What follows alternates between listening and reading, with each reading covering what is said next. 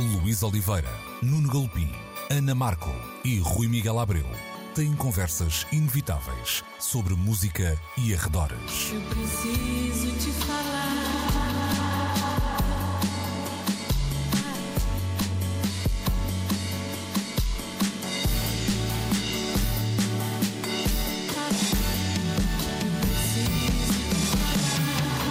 Agora na Antena 3. Precisamos de falar.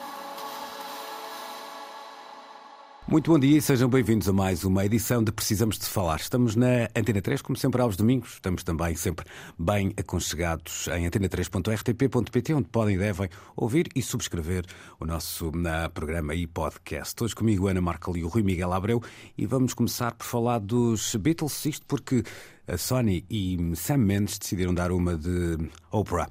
You get, a, you get a movie, you get a movie, you get a movie, you get a movie. São quatro filmes biográficos, então, um para quatro, uh, para cada um dos quatro membros dos Beatles. Caso para dizer que ainda bem que não é a Brigada Vitor Jara a ter tido o mesmo impacto popular, senão tínhamos, tínhamos filmes até 2050. Uh, o projeto que estará, então, ao que tudo indica, no cinema, e isto é uma parte importante, em 2027. Quando partilhamos esta uh, ideia, Ana, e eu vou repeti-la então, basicamente, quatro filmes biográficos, não são quatro documentários, uma parceria entre a Sony e o realizador Sam Mendes, que agora andam à procura de, de guionistas, mas quando partilhávamos esta notícia entre nós, eu creio que era o Rui que escrevia boa ideia. Eu devolvo-te a pergunta: porquê é que é uma boa ideia, Ana? Olha, eu acho que é uma boa ideia porque uh, não só uh, o, o, o, anúncio deste projeto uh, revela que são quatro filmes, como também dá a entender que será uma maneira de reinventar a forma de se ver cinema em sala. o que me parece que pode prometer uma espécie de uh, multicâmara focada em cada um dos membros e, e, em que tu poderás eventualmente. Isto é o que eu imagino. Uh, entrar e sair de salas para veres eh, como é que cada uma das personagens, cada um dos seus protagonistas está a viver a mesma narrativa. Não sei exatamente se será isso, mas imagino que, que, que haja uma certa articulação, porque eles falam dos timings de, de exibição que vão ser. Uh, vão ser particulares, pronto, que não vai ser uma coisa tipo agora estreia do John Lennon, depois passado dois meses a estreia do Ringo.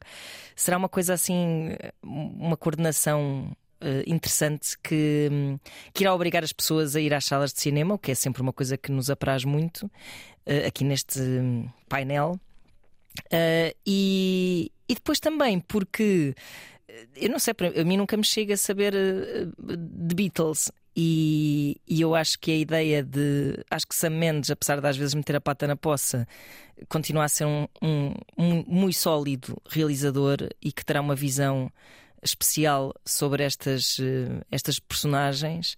Um, portanto, acho que é, é boa ideia porque. Porque, porque eu acho que nesse, nesse jogo entre ser um, um objeto cinematográfico com particularidades uh, que me parecem ser muito louváveis no que toca ao aproveitamento do que é o, o, o ritual, a qualidade, o ir a uma sala de cinema ouvir, uh, porque será um, um, filme para ouvir também, imagino eu. Uh, decentemente, apesar de eu agora vos dizer que, vou, que tenho um subwoofer ótimo em casa. uh, mas, mas, mas pronto, acho, acho que é nesse sentido é, é bom e nunca é demais. E, e creio que não há nenhum biopic realmente decente sobre os Beatles. Uh, Estou-me é a lembrar do... Há, há um, um, filme que eu não desgostei, mas lá está, não é um biopic, é, mas é um. namora essa ideia que é o Nowhere Boy, não é? Ah, sim, sim. Uh... E, e, o Nowhere Boy, sim. E o. Hum, estava-me a lembrar do uh, Backbeat.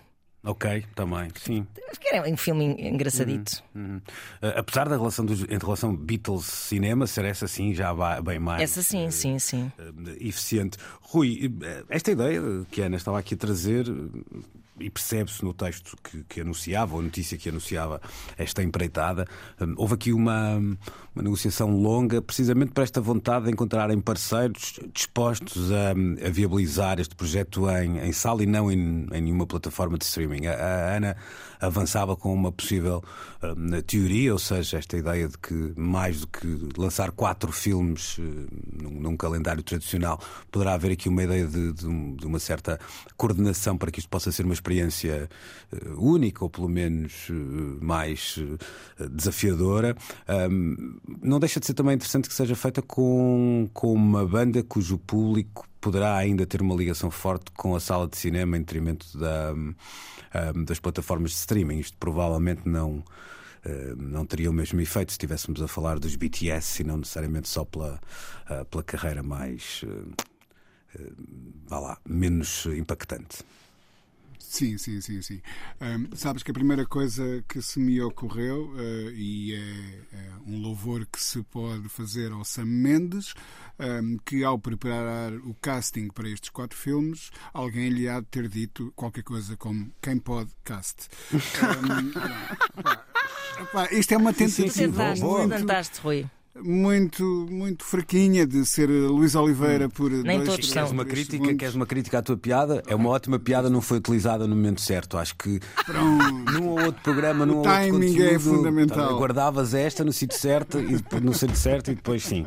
Mas pronto, okay. é, Quanto em 10? Uh, dou, dou um 6 em 10 okay. porque a piada de facto é boa, foi só mesmo o contexto que acabou por uh, pronto, não ser o ideal. Mas... Pá, se, se, os políticos andam a receber notas, porque é que nós não haveremos claro, claro, é verdade. Fazemos piadas para Mas olha, dizia-te eu, um, os Beatles, como o Elvis, um bocadinho antes, e até, vá lá, uh, em simultâneo com, a, com boa parte ainda da carreira dos Beatles, um, foram das primeiras estrelas pop a aproveitarem esse meio que era o cinema, um, os Monkeys, a mesma coisa, como mais uma forma de amplificação, mais uma plataforma de comunicação com o que era, na altura, uma nascente cultura pop. Um, e, e, eu lembro-me sempre de, na entrevista típica que se fazia um, às adolescentes e aos adolescentes que, aos gritos, uh, tentavam um, aproximar-se, acercar-se dos, dos seus ídolos, um, era sempre qual é o teu Beatle favorito?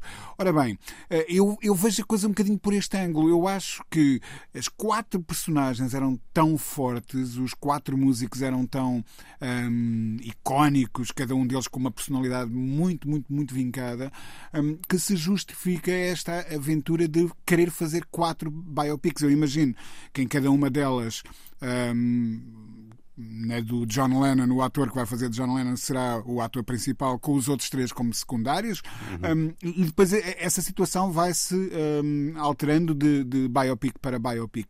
E imagino que todos vão participar nos, no, no, nas, nas, outras restantes um, biopics. E eu imagino que também a estratégia seja estreá-las a todas ao mesmo tempo uhum. para depois um, cada um ir, se calhar, ver primeiro o seu Beatle favorito e, e, depois ir acompanhando as restantes histórias. É isso que me parece muito interessante, é reconhecer que cada um deles teve uma vida suficientemente rica e uma, uma, uma carreira pop enquanto membro dos Beatles um, suficientemente rica para merecer o seu próprio filme. E isso é que eu achei que era uma excelente ideia. Uhum. De facto, essa, eu acho que há ainda muita coisa para desvendar. Essa ideia uh, que, tu, que tu falas em relação aos atores parece ser assim a, a óbvia. Depois de ver, vamos sobre um, que período da, da, vida e da carreira se debruçam os filmes, porque pode aqui uh, podemos olhar para um John Lennon mais novo e para um Ringo mais velho, ou para um George Harrison mais velho, e aí os, os atores cruzarem é ou não. É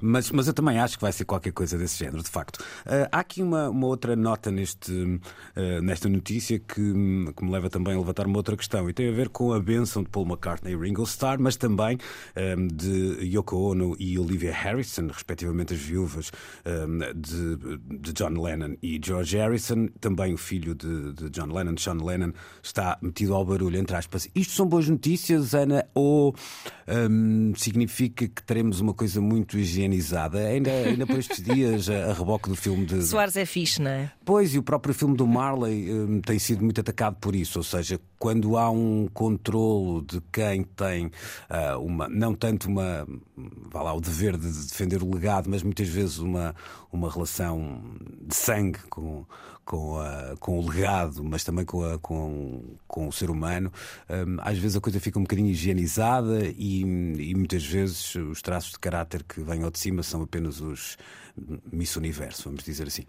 Um, isto preocupa-te ou Pá, achas que. Eu acho que é uma questão muito delicada, porque a mim também me preocupa que se estraçalhe um bocado a memória de alguém. Uh, ou seja, Mas higienizar também não é estraçalhar a memória de alguém. Ta- Também é, também é enviesar, de facto, mas eu acho que quando a coisa é bem feita, consegues ter, criar um, um- um compromisso eh, em que se- se- isto é assim, apelar à- ao bom senso, que é se artisticamente se justificar, acho que podes sacrificar. hum, e- essa visão que não é a visão real, na verdade, não é a visão de quem os amou. Portanto, nu- nunca será bem. Mas também o que é que é a visão real de uma pessoa? De- Estarás sempre a basear-te em impressões que tens. Uh, eu acho que eh, para mim até me parece que é importante que todas estas pessoas estejam eh, associadas e, e também a partir do momento em que os vivos dão a sua bênção, os, os, os viúvos, os que cá ficaram, também acho que bem, eles terão de estar sempre mais ou menos de acordo uns com os outros, até porque são ser contados vários pontos de vista e se cada um tiver a sua versão dos factos, cada um dos que, que ainda estão vivos ou dos seus viúvos tiver a sua versão dos factos, aquilo não vai bater a bota com a perdigota, não é? Tem que haver, aqui, aqui em particular tem que haver mesmo um encontro de, de uma espécie de verdade sobre, sobre esta história. Pá, é- é- claro que quando é, quando é uma coisa que está ao serviço de uma visão imposta por- pela família dos que morreram, eh, sim, pode haver um- uma higienização, mas se calhar a, a partir desse ponto de vista, ainda que enviesado, ainda pode haver uma grande margem para se criar arte e se respeitar as pessoas que. Que, que cá estão, Pá, acho que é muito delicado, porque também não. Parece-me um bocado absurdo. Eu, não vi o Soares é fixe, eh, mas vi que o Expresso juntou o realizador, o Sérgio Graciano, aos familiares do Mário Soares. Não me pareceu que, que- não sei se aquilo, se aquilo é tenso propriamente, mas não me parece, porque eles até se juntaram para falar sobre o assunto. Mas quando tens uma pessoa a dizer assim, não, mas quer dizer, o meu pai nem sequer fumava. Pá, e aí tu pensas assim, pera, mas eh, de que forma é que fumar aqui eh, se justifica? É? De que forma é que este, este desvio à realidade biográfica daquela pessoa se justifica? Porque, porque é que pô-lo a fumar uma liberdade escolha? artística. Mas é, pôr a fumar é uma liberdade artística, tem alguma razão de ser. Pá, nesse tipo de coisas, ou, ou pô, pronto, no caso também, é, ele, era, ele era uma alegria, não era assim tão mal disposto. Isto, por exemplo, isto já me parece que é um, enviesi- um, um enviesamento afetivo, não é? E emocional. Dizer que ele está, certamente que Mário Soares não estava sempre bem disposto, imagino que tinha- tivesse os seus dias hum, e que estas pessoas que queiram que, que- que essa imagem que perdurasse, não é? Dele ser um bom. Ana, Diz, diz, Podia Rui. ser pior, podia ser pior, podia ter- mas o meu pai nem sequer fazia pesca submarina. Exato. Mas aí, olha, aí já é o tipo de desvio que se calhar até podia sabe, justificar uma ótima sequência debaixo d'água do filme, percebes? Deve ser aquela, eh, como é que- aquele salto narrativo de todo- todos nós vimos Soares a, Soares é Fish sentado meets em cima de uma tar- Waterworld. Ah, todos nós vimos o Soares Ah, em cima exato. de uma tartaruga, portanto Exato. provavelmente também faria pesca Exato, submarina. exato. não é? Sim, sim, sim, sim. Hum. Eh, Sim, a questão aqui é que, por exemplo, Marley é um bom exemplo, ou seja, eh, há alguma visão, há algumas visões sobre este filme entendem-no como uma espécie de geografia e embora ele esteja centrado num, num momento muito particular da figura, depois todos nós sabemos que, que Bob Marley tinha à falta de expressão melhor, uma, falhas de caráter que, que, que, que, hum, que o colocam até hum, num, num- patamar de ter sido acusado de violência hum, doméstica, etc, etc. A, a questão é perceber se, por exemplo, naquele período em questão que estava a ser retratado, hum, isso existia, ou se isso foi antes ou depois, ou, ou durante, whatever. Aqui eu, também não há nada, não há nenhum segredo que eu conheça, pelo menos dos Beatles, que seja horrível de retratar, não há assim nada Pois é verdade. que lá está, Marley estamos a falar até de um crime, hoje em dia é um crime público, felizmente, não é? Não há nada de similar nos Beatles. O que eu também sinto aqui, Rui, abrindo a, a- a Que conversa, a gente saiba. Que a gente Eu sabe. lembro, é que, claro. eu lembro que no Backbeat, por exemplo, o Paul McCartney era um chato do caraças. Pois, mas chato ainda não é. Ainda não é um crime. Sim, prisão, sim, não é? Embora, em alguns casos mais extremos, até se calhar fosse eh, justificável. Assim, estou a lembrar de três ou quatro chatos profissionais que eu conheço. Mas no, no, no caso, Rui, há aqui um. Quem, quem. Eu acho que não é preciso ser um, um fanático dos Beatles, mas qualquer pessoa com uma, uma atitude, com uma atenção razoável à cultura popular, percebe que há um lado corporativo nos Beatles. No- e, e- nem sequer há um lado corporativo pós-Beatles. Sempre existiu na, na carreira da banda. Estamos a falar, por exemplo, da Apple. Esta é, é aquela hum, hum, vontade de, de dominar o negócio. Ah, Tem a ver também com o tempo que se vivia, etc. E tal, mas isso, estes interstícios da, da, da indústria ah, que têm a ver com, por exemplo, ser possível a Sam Mendes utilizar todas as músicas dos Beatles. Eu acho que isso é mais fácil quando há mais gente envolvida no, ah, no processo para não termos aqui quatro filmes dos Beatles em que eh, temos umas versões de karaoke cantadas por, eh, sei lá, Beatles Go- Goes Lounge, aquelas coisas que. ou Bossa Nova Beatles. Os novel vague. é? Exato, exato. Sim, não, é- é óbvio que, que havendo essa benção, não é, da- da- do- dos herdeiros e dos membros que continuam vivos, hum, isso vai ser uma, uma garantia. Mas olha, eh, já agora, ante, eh, eh, falando ainda sobre, eh, digamos assim, eh, a limpeza da imagem que pudesse eh, que se pudesse correr o risco de ser feita com este tipo de obras eh, em abono da justiça nunca os Beatles nunca foram propriamente eh, gente que andasse a disfarçar o que, as coisas menos corretas que faziam. Eh, o McCartney assumiu os problemas de ter sido preso penso que no Japão não é? Com propósito de, de haxixe ou qualquer coisa assim. Admitiram eh, eh, as drogas todas que experimentaram Hum, Eu, por exemplo, eh, já me aconteceu entrevistar músicos veteranos portugueses eh, que, a dada altura, começam com aquele discurso: bem, eu agora tenho netos e não gosto muito de falar sobre essas coisas. Hum, eh, e isso já aconteceu por mais do que uma vez. Eu acho que os Beatles sempre entenderam que essa memória que eles têm e de terem, de facto, ajudado a mudar o mundo e que estavam numa altura em que experimentar essas coisas fazia parte de uma determinada cultura de ir em busca de algo mais do que aquilo que a realidade apresentava, hum, eles entendem que isso não é propriamente uma mancha no seu passado, pelo contrário, quer dizer, verdade. quase, quase que até pode ser encarado como um- um- uma amostra de espírito de aventura. E agora, sim, claro que um- um- estes filmes reunindo hum, as editoras, os herdeiros, os diferentes detentores dos publishings, etc., que, como nós sabemos hoje em dia, são autênticas corporações que detêm essas coisas, podemos ter a garantia de al- algo mu- muito interessante e impactante que aí vem. Hum, Tenho poucas dúvidas sobre isso. Aliás, o que nós temos assistido nos últimos anos, a chegada da obra dos Beatles às plataformas de streaming, as constantes reedições, os documentários com que se tem revisitado o seu passado, é mais do que óbvio que eles continuam a ser um capital pop, continuam a ter um capital pop muito, muito, muito hum, pronunciado, não é? Muito forte. Eu acho que se calhar o que pode ser eh, mais. que corre o risco, se calhar, de ser mais deturpado ou mais suscetível de, de- de ter sofrido interpretações muito enviesadas ao longo dos tempos, até a própria relação entre eles, os quatro. Hum, imagino que, que houvesse assim momentos de algum desentendimento e desencontro que, que ainda estão assim um bocado mitificados, não é? Que não sabemos muito bem realmente. Mas que eu acho que o Ana, tempo se calhar foi até ao contrário. Até, Se calhar até ao contrário. Eu acho que se criou um certo folclore. Por exemplo, o Pois é documentário do Peter Jackson mostra isso um bocadinho. Exa- não, coisas, sim, sim.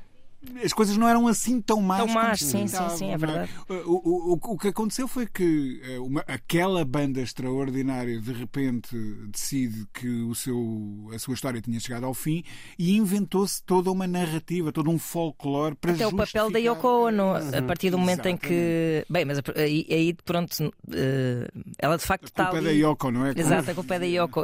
Ela de facto, dando a sua benção, vai exilar para que a sua imagem não seja a de, de- de- da mulher que foi estragar aquilo tudo. Uhum. Eh, sendo que no filme do Peter Jackson, aquilo às vezes até a mim me incomoda um pouco. Ela- mas que- ele- Eles estão a compor e ela está a fazer um cafuné coisas Sim, assim. crochê ao lado. Sim, mas ao mesmo tempo acho que hum, com isto fala estou a falar, estamos a falar, no caso, de três pessoas que não foram contemporâneos da, da banda e da, e da vivência da Beatlemania.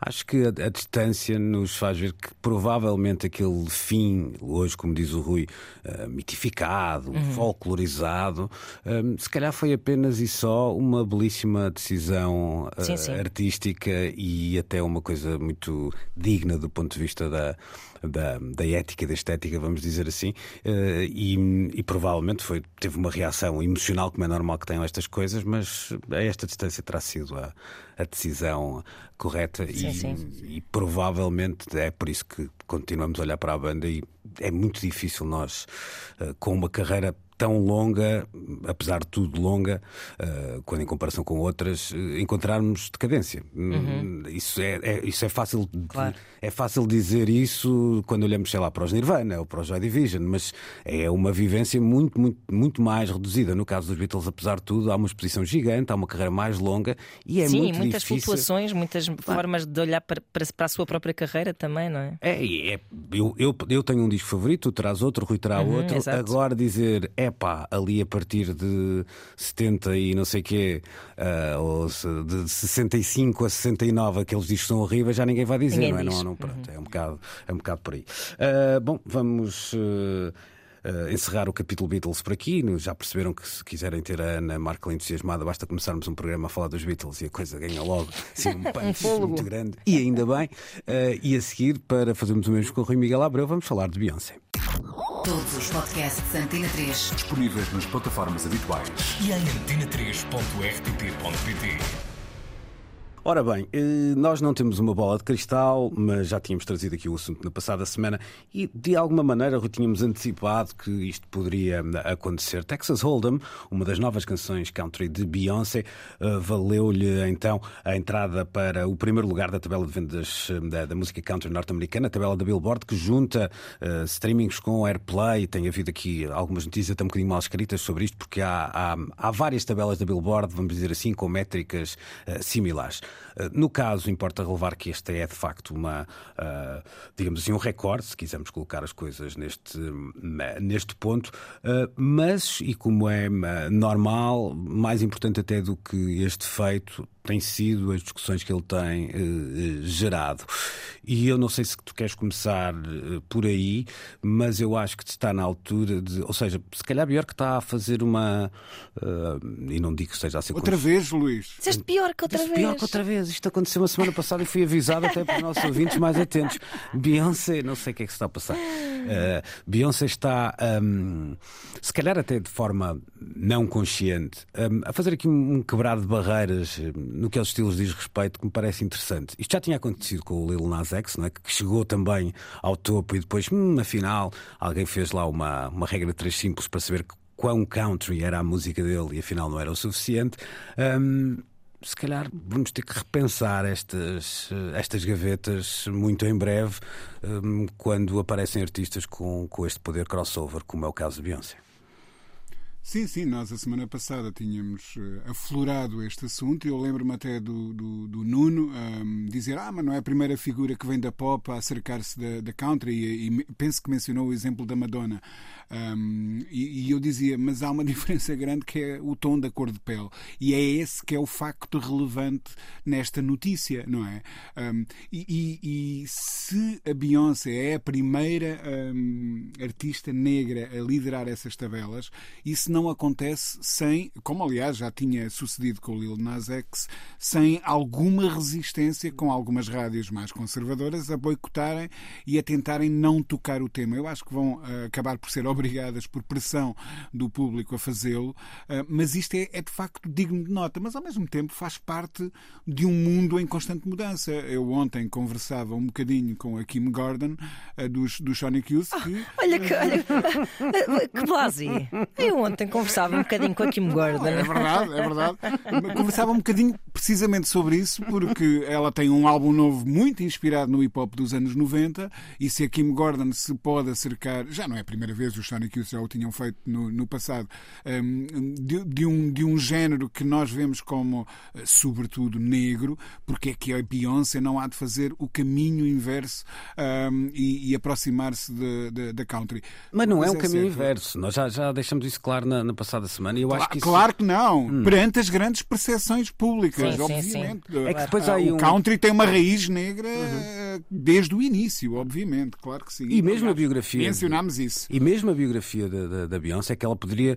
Lá está, esta, esta história seria diferente se, hum, se a Beyoncé tivesse nascido na Califórnia. Eh, Ela é hum, texana Uhum. e, e tem uma convivência hum, real e de muitos anos. Até a mãe dela fez um post no Instagram. Sim, sim, eh, Assim, com um levantamento de toda a influência que a cultura Sobre country a quantidade de vezes que ela se vestia de, e a de bla- cowgirl. Black é? Cowboy Culture, sim, sim, sim. A influência que teve nela. E de facto há um apanhado até até de imagens dela, ou seja, até mesmo esteticamente ela é super influenciada.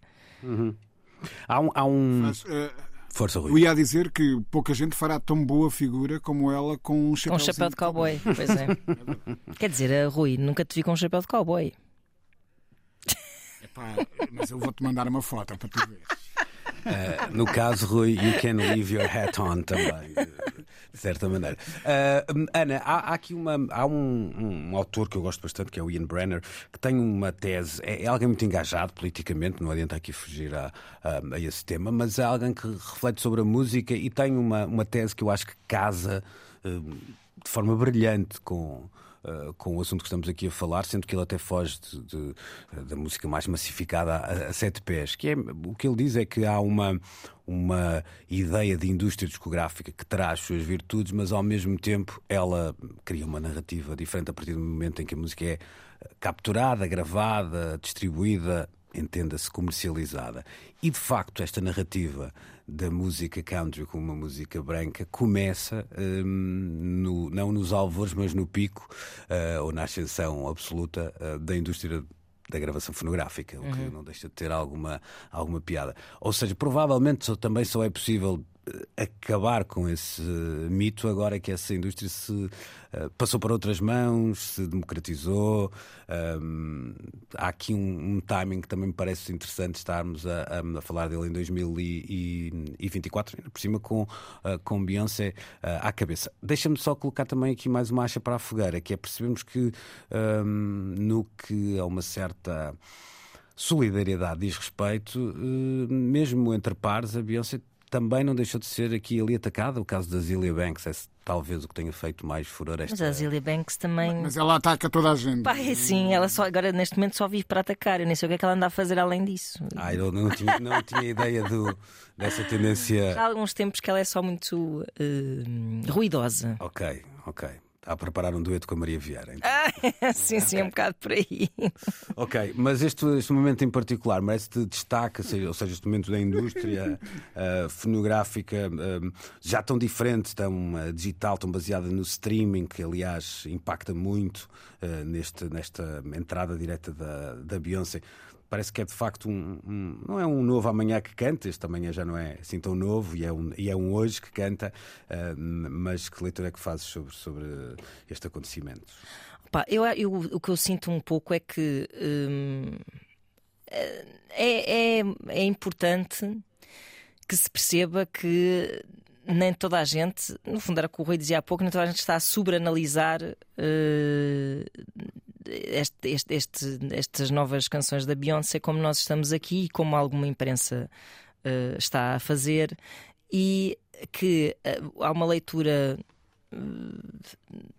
de fora da nossa bolha que, que se deve fazer, que é mais, que é mais forte comercialmente, creio eu, que é. hum, que é, um- que é um bocado, que vai um bocado ao encontro do que estás a dizer, ou seja, que é eh, at- até é, é fixe que se entenda eh, a velha country ou, ou, como uma coisa hum, politicamente conotada, eh, racialmente conotada também.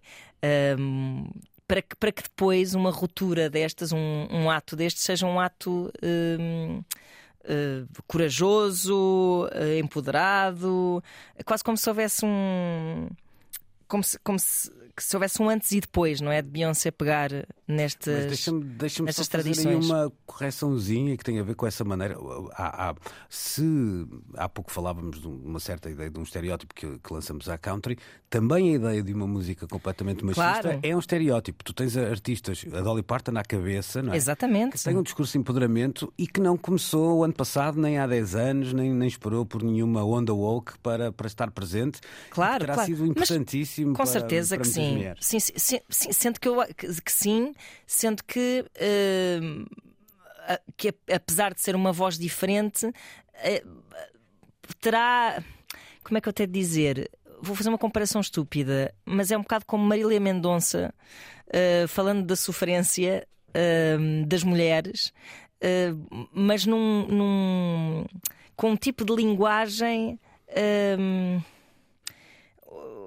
como é que, que- que requer um bocado menos de leitor, ou seja, que vai, vai ao encontro dessas vontades, que tem essa ação e essa força junto das mulheres, mas que hum, se restringe ali a um certo, uma, a uma pequena liberdade que essas mulheres eh, sentiam num, num mundo de, de homens. Eh, eu, eu sinto, ou seja, eu sinto que agora uh, há mais força na. É- é- há mais uh, força comercial neste, neste tipo de, de mensagem. Percebes o que eu quero dizer? Antes era a Dolly Parton que, era- que- que tá- que tem ali, é aquele seu imaginário etc. E ninguém dizia assim: esta Dolly Parton de facto é uma ganda feminista. Uh, não, não se aproveitava isso. Ela ia de facto ao encontro de, um- de- de- coisas muito importantes que as mulheres precisavam de ouvir, um, mas não era uma coisa usada como, como, como branding. Vá. Uh, que pode- Sim, está bem. Não, não vou, não vou ah, como é que eu ia dizer? Não, não vou discutir muito mais porque ia ser até um bocadinho pico-. É, ia ser muito picuinhas, porque ah, o, que, o que acho que há na carreira da Dolly Parton é se calhar até os dois momentos. Se pensarmos um dos temas mais famosos da artista é o de Jolene, se calhar até estará nos antípodas desse empoderamento, que é até uma ideia de fragilidade, de alguém que Sim. está etc. Mas há Mas coisas. sendo que nessa, nessa fragilidade também há uma, há uma certa. A legitimação dessa fragilidade também era uma espécie uma força, mas dentro de um sistema. Hum, ali na- naquele caso em concreto, não sei. Mas o que eu quero dizer é que há, há outras coisas, e há quem até. Há quem tenha feito esse exercício até esta semana. Há coisas cantadas pela Dolly Parton há 30, 40 anos que não são muito distantes do que foi tão celebrado no último disco da Beyoncé. Quando... Não são, o que eu estou a dizer é que o impacto delas era diferente Ah, claro. e, e a intenção também era diferente. Já Uh, não consigo percebes? avali- já não Nessa- consigo Por isso é que avaliar. eu estou a dizer que o branding é que acaba por ter aqui uma grande, um grande poder, não é? Tipo, isto é um momento, isto é um momento em que Beyoncé uh, pega ne- neste género musical, uh, diz estas coisas, ou seja, é um- há um embrulho comercial. que também nesse que também é político, mas de uma forma mais um, mais, mais estudada, mais suscetível de ser analisada, mais como um statement, uh, que eu acho que não, que não era pegado desta forma pelo mundo. Ou seja, uh, Beyoncé está aqui a, a- a pegar numa narrativa, ela não está a ir a, a essas exceções, não é? Está a pegar aqui numa narrativa de não, agora eu acho que não é inocente, não é? Agora vou pegar neste género uh, e vou desafiar tanto, e, e, aliás, e consegue estar no topo dos, dos tops de RB e de country, e, e, e não, há, não há nada que resuma melhor a mensagem que ela quis passar, não é? Um, eu acho é que não é, não, não- nada disto é, é inocente e não estou a condenar por isso, acho ótimo, ainda bem que existe. Um, mas acho que é, é, é isso, é. É isso, é, é- há uma intenção que é muito diferente, pronto, e que, e que requer que se entenda a narrativa assim quase como eh, o- é- o antes e o depois de Beyoncé ter, ter entrado por esta via. Hum. Rui, Posso adicionar aqui uma, Podes- uma, uma outra coisa. Podes, mas deixa-me lançar-te mais uma, uma questão e depois respondes eh, como entenderes, pela ordem que entenderes. Ou seja, há, há um, um texto também bastante bom que li esta semana que pegava num ponto de, de partida muito interessante, que era a maneira como a country music ao longo de- da sua história sempre hum, lidou muito bem com a ideia de diva. E sempre no fundo não só as criou como alimentou e, e já falamos aqui ah, é claro da, da, da Dolly Parton mas podemos juntar a Reba McEntire a própria mais recentemente a Casey Musgraves sei lá, a Harris a Alison Krauss etc mas a, a ideia de diva hum, muitas vezes nós ou seja havia pop podemos até imaginar só uma ideia de uma quase de uma, eh, uma mulher da working class americana que depois sobe ao palco e canta umas canções sobre o cotidiano, mas a verdade é que no topo daquela indústria um, essa ideia de diva, que é uma palavra muito interessante até porque é só feminina, não é? Não, não, uhum. não consta que haja o divo, é só os il divo, uh, mas, e os devo, não é? Mas, e os divo sem o il, mas, mas pronto. Uh, Para quando essa banda il divo? Isso era altamente, já tinha sugerido aqui há, há uns tempos, não é? Que é um quarteto à capela, mas com capacetes na cabeça. Uh, mas pronto, voltando ao essencial. Ou seja, há aqui também todo um contexto que me parece favorável a que com resistência, é certo, mas mais cedo ou mais tarde, até uh, a country adota um bocadinho a Beyoncé resta saber se ela quererá ser, quererá ser muito ou pouco uh, adotada, mas isso é outra conversa. Mas junta lá então os pozinhos que queria juntar também à opinião da Ana. Não, não, faz, faz todo o sentido que tu estás a dizer, eh, mas eh, na última parte da tua exposição acho que está aí uma, uma, uma chave. Há aqui uma tendência, dizes tu, de fundo, ou uma tradição que poderá fazer com que a country abrace também a Beyoncé. O que eu estava a recordar, volto a lembrar-me uma vez mais do discurso do Jay-Z nos Grammys, um, que parece que acaba por encontrar depois uma justificação, ou seja, esse discurso faz sentido quando pensamos nele à luz da, da tal um, censura ou, ou, resistência de algumas rádios a passar este tema da Beyoncé, que, que foi uma, uma, uma, situação que sucedeu um par de semanas mais tarde, uh, mas há aqui uma outra nuance que me parece ultra interessante.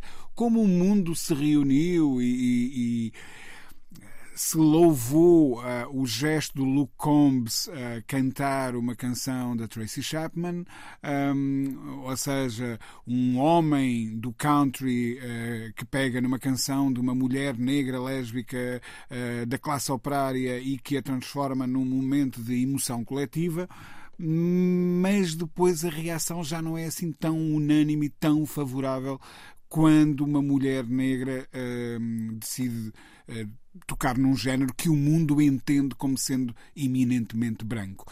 Um, e isso uh, eu acho que são dois momentos que espelham muito bem um, a complexidade da, da América e da, um, estar a falar de uma artista desta dimensão uh, que vem de uma tradição muito urbana, não é? O, o RB muito colado ao hip hop, uh, que de repente dá este passo não sei se é ao lado, se é atrás, se é para a frente, se é para cima, se é para baixo, não interessa, mas é um passo diferente, distinto daqueles que ela tem vindo a dar. Um, o, facto dela fazer isso é, representa. É, é um dado novo na cultura pop. Isso é inescapável. Uh, e, e, a maneira como a mesma cultura pop, esse mundo, uh, um, reage a isso é também muito revelador do quão complexas continuam a ser estas coisas. Quer dizer, tantos anos depois do Jolene, tantos anos depois das grandes estrelas da country, tantos anos depois de cruzamentos sucessivos uh, para ambos os lados da barreira, estas coisas continuam a gerar discussão. E isso é que eu acho que é aqui o ponto interessante, não é? Estou contigo. Vamos uh, esperar para ver e para ouvir, no caso, o álbum também completo e certamente será um assunto ao qual poderemos regressar em breve nestas edições de Precisamos de Falar. Este e outros podcasts Antena 3 disponíveis em antena3.rtp.pt e nas plataformas habituais. Kristen Stewart foi capa da Rolling Stone em março, sem tabus, falando da sua sexualidade, do seu corpo, da sua carreira, das suas escolhas, um, tudo e mais alguma coisa, fotografias uh, ousadas e desta vez sem nenhuma um, censura, coisa que nem sempre na Rolling Stone um, acontece. E para estes dias esteve também em Berlim, onde uh, já tinha sido presente até do júri, não é? Estrela de Crepúsculo uh, foi apresentar Love Lies Bleeding, onde é uma das né, protagonistas, mas na semana em que Scorsese foi homenageado, ela de facto um, roubou, como é que se diz? Há uma expressão qualquer, uh, não é roubou a festa, mas é. Pronto, roubou todos os. Uh, roubou as, as luzes. Sim, roubou as luzes. Limelight. Exatamente.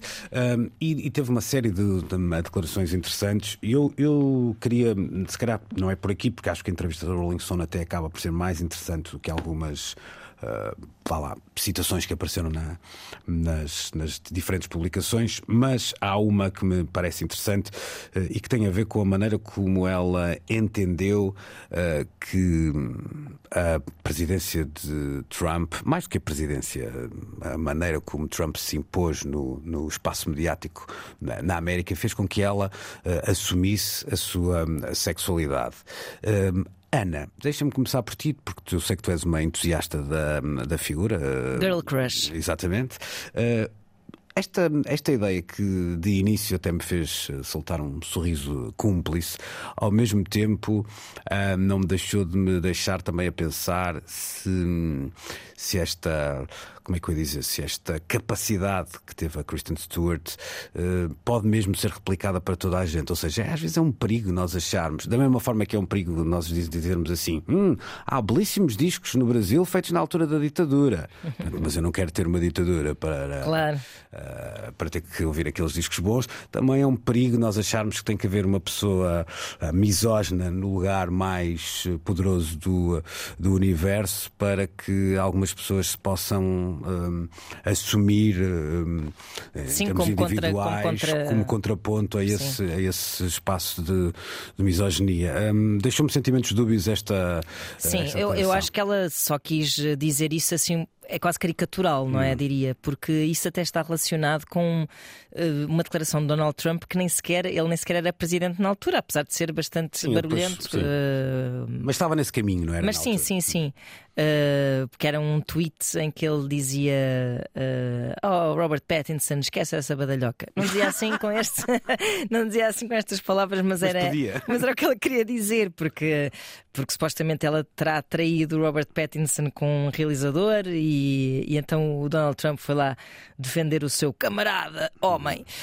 Um, e, e, eu acho que isso, portanto, eu acho que ela disse isso assim de uma forma meio caricatural, porque de facto essas, um, essa vontade de contrariar um, agora é muito complicado dizer sistema, o poder um, e, e, toda essa, essa ebulição artística eh, clandestina, uh, ou mais ou menos clandestina, ou mais uh, afoita, mais brava, mais corajosa, que acontece em alturas de opressão só é muito linda em retrospectiva, porque eh, pá, lá está, eu também, eh, quando os meus pais me falavam do que era o país antes do 25 de Abril, eh, achava, e, e a, a, música de intervenção e as, e as entrelinhas e etc. Eu achava aquilo tudo muito mágico e muito pronto, lá está, assim, com uma mística muito particular claro, que, claro. que agora que temos a extrema-direita a, a, a, flertar fortemente com o poder, já não, não acho piada nenhuma. Não quero, não quero que eles cheguem ao poder para depois eu ser uma contestatária. Uhum. Pá, as coisas não funcionam assim. Creio que a Kristen Stewart acho que estava só a querer fazer assim um bocado uma caricatura de, de como é um bocado um não nos vencerão, não é? Tipo, não é por este tipo ter chegado ao poder que eu não vou deixar de, e por estar prestes, se calhar calhar a voltar, é que eu vou deixar de, de gozar da minha liberdade e, e de ser vocal acerca dela. Hum. Há, há, Rui, aqui um lado, há, é, quer dizer, há um lado muito triste na América hoje em dia, que é alguém que faz uma, uma capa como, como fez a Kristen Stewart para a Rolling Stone no mês de, de março. Podem, podem espreitá-la, nosso auditório pode encontrá-la com facilidade e até o artigo, um, pouco tempo, pouquíssimo tempo depois, tem que tem que explicar. Isto são, é, é, logo, quer dizer, o fim de toda a poesia, não é? Uhum. À partida é uma coisa muito estranha. Por outro lado, até acho bem que ela o tenha feito porque fez de forma muito um, interessante. E acho outra coisa, Rui, no caso, é, é não é aqui um pormenor ser eh, Kristen Stewart a fazê-lo. Ou seja, há uma relação com, geracional com um público na América que a viu até crescer no, uh, no ecrã, graças à saga um, Twilight. Twilight, uhum. tal, para coisa de nome. Crepúsculo. Crepúsculo, exatamente. Isso que, que, que, tem de facto, ou seja, é, é uma pessoa que, com quem muitos jovens na América cresceram, uh, cresceram lado a lado geracionalmente, e por isso mesmo esta, esta tomada de posição, uh, e quando eu digo tomada tomada de posição devia aqui usar o plural, porque ela foi vocal em relação a muitos assuntos, reduzi-los até à, à, sexualidade ou às questões de género, até me parece um bocadinho redutor. Volto a dizer que achei a entrevista da, da Rolling Stone muito interessante, mas parece-me ser uma entrevista mais interessante ou mais relevante por ser a figura que é um, em particular, e esta presença em Berlim uh, foi, foi nisso muito significativa.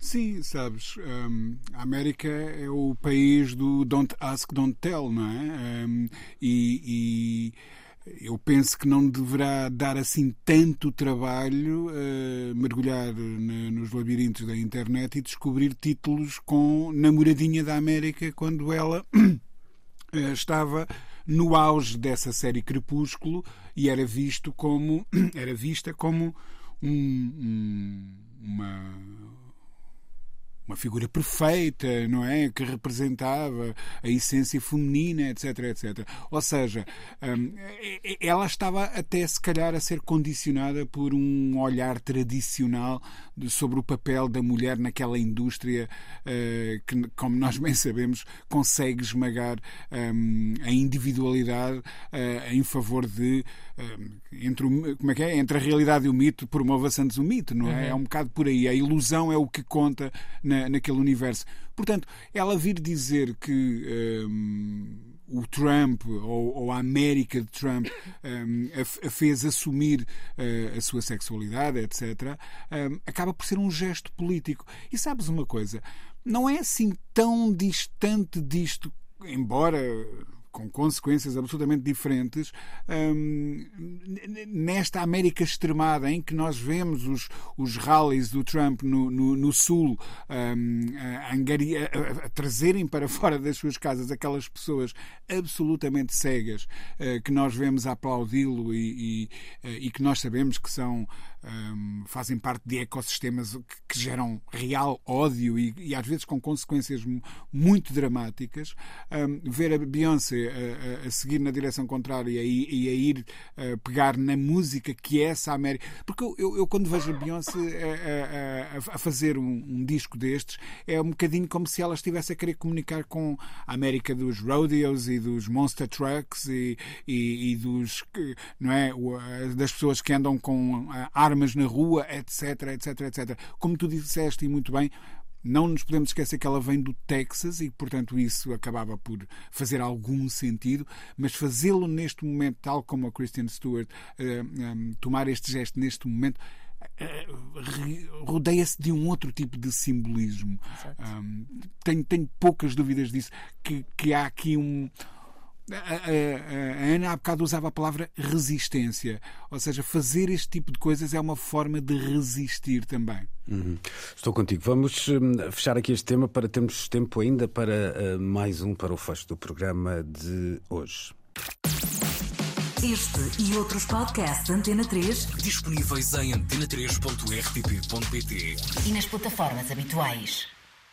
Durante esta semana, Pedro Brunhosa eh, emitiu um comunicado um, falando da maneira como o um, Bloco de Esquerda tem usado uma slogan, expressão que se utiliza muito na política, uh, que um, é similar, nem sequer é exatamente igual, a uma das canções de Pedro Brunhosa. A canção é fazer o que ainda não foi feito, uh, creio que o slogan é fazer o que não foi feito. Nunca foi feito. O que nunca foi feito, assim, com, com estas nuances.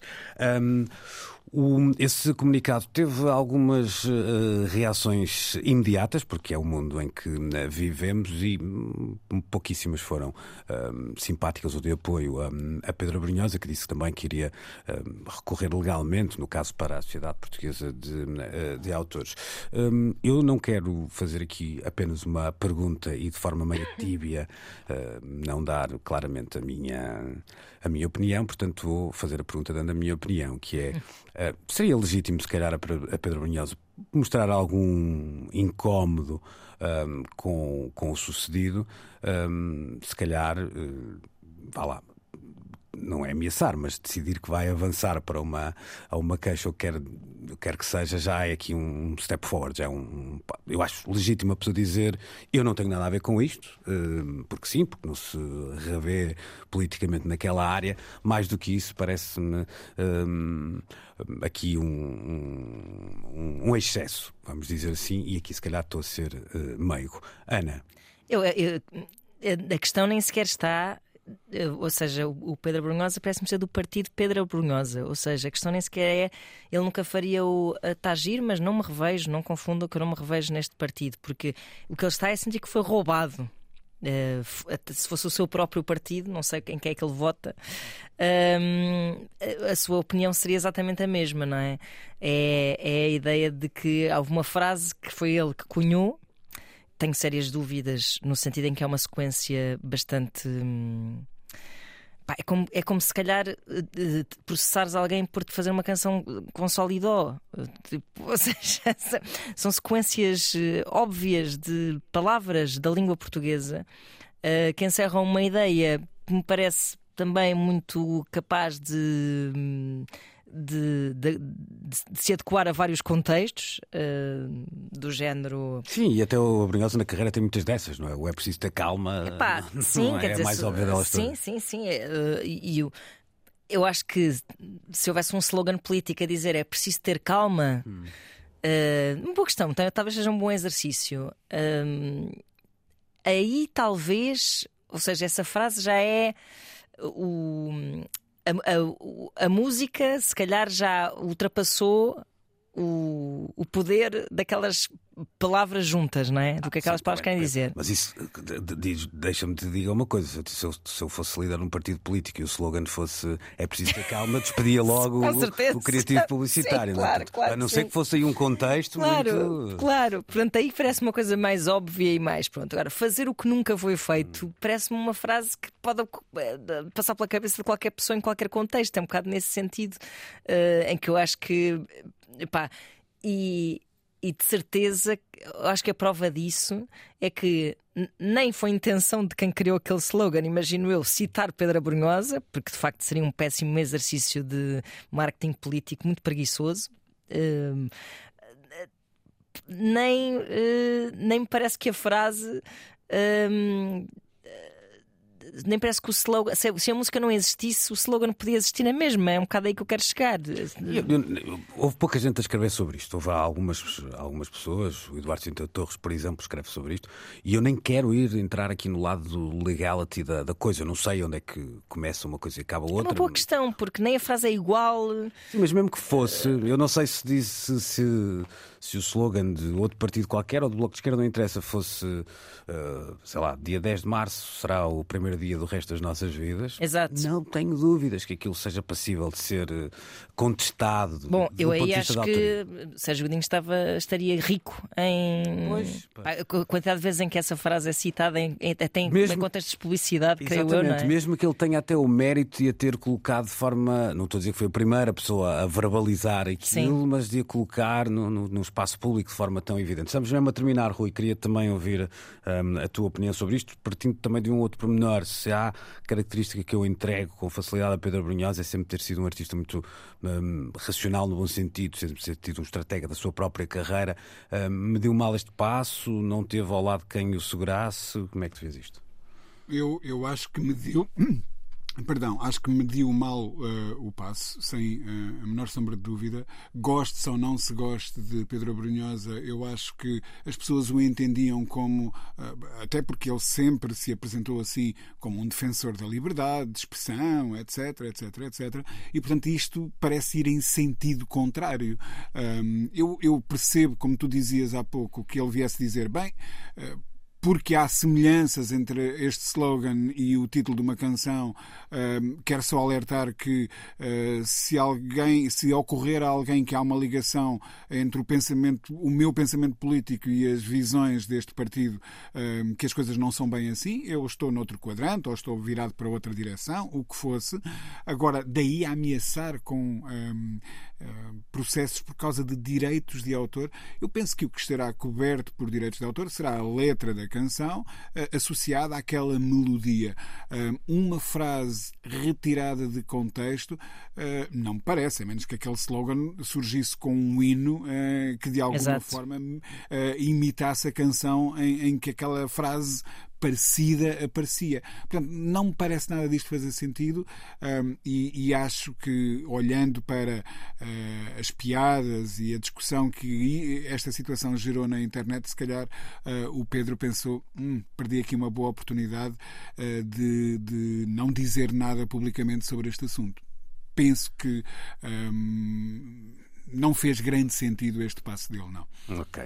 Eu podia terminar com outra frase do Brunhosa, porque havia muitas que davam jeito aqui para terminar, mas não vou fazer. Ou, aliás, até vou. Teremos nova viagem, ou viagens, na próxima semana de hoje, a oito dias, para a nova edição do Precisamos de Falar. Depois, no meio-dia, na Antena 3, sigam os trilhos do Coyote com o Pedro Costa. Bom domingo, boa semana.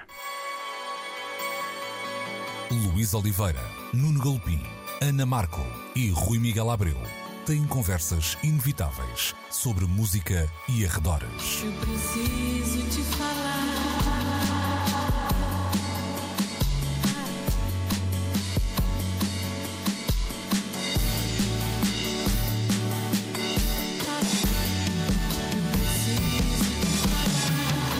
Agora na Antena 3.